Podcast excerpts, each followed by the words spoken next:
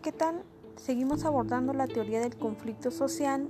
En este episodio número 3 se señalará las consecuencias del conflicto social. Cabe resaltar que los conflictos sociales, de la misma forma en que se originan, tienen consecuencias que se manifiestan en una sociedad. Por tanto, se destacan en consecuencias psicosociales.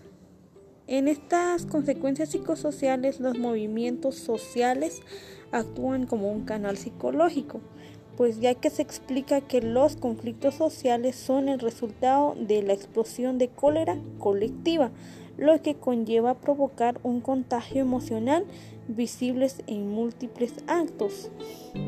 Manifestar una discrepancia largamente sentida, aunque no se tenga resultados objetivos, pueden reportar a quien lo hace un bienestar emocional.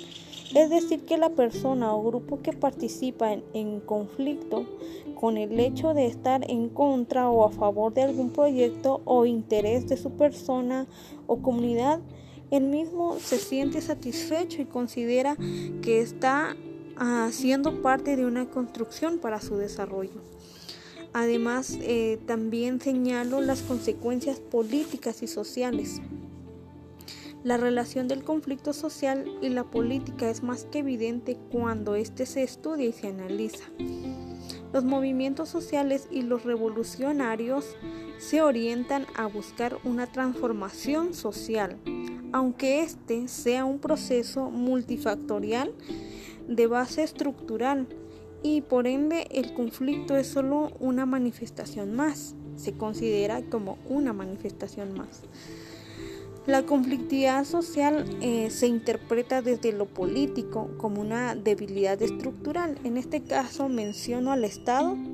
Eh, esta, eh, esta debilidad estructural se basa en el Estado y desde la sociedad civil como un proceso sociopolítico y lo que se busca es el bienestar a través del ejercicio de las demandas. Es decir, que eh, una sociedad o un grupo está, eh, viene a, exigir demandas para que el Estado responda a través de políticas públicas que puedan satisfacer sus necesidades.